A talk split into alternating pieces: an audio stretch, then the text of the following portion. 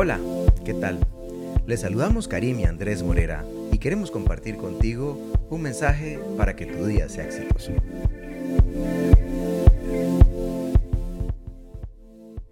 Y es por eso que 2 Corintios 5:17 dice, por lo tanto, si alguno está en Cristo, es nueva creación. Lo viejo ha pasado, ha llegado lo nuevo. Son muchas personas que conocen este versículo. Piensa en esto, ¿eres nueva criatura? Eso significa abandonar las prácticas antiguas a través de la renovación de Cristo en nuestra vida.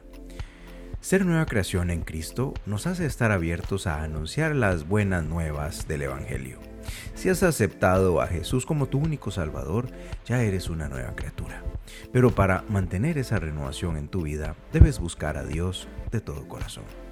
Siempre que buscamos a Dios, Él se nos revela y recibimos algo nuevo para nuestra vida.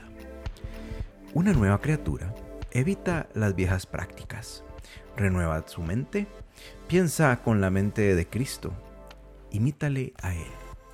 Habla con tus colegas sobre cómo Cristo te cambió y te hizo nueva criatura. Comparte tu experiencia. Deja atrás lo que pasó. Perdona y claro, pide perdón. Anda un nuevo camino a través de la fe. Señor, el antiguo yo ha muerto y hoy soy nueva criatura a través de tu poderosa sangre. Gracias Señor por tu favor. Quiero vivir todas las promesas que has reservado para mi vida. Quiero más de ti. Con este hermoso mensaje nos quedamos en esta mitad de semana.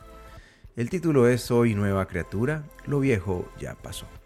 Te invito a compartirlo y como siempre le damos gracias a su Biblia y nos escuchamos como siempre en el futuro. Y chao, chao.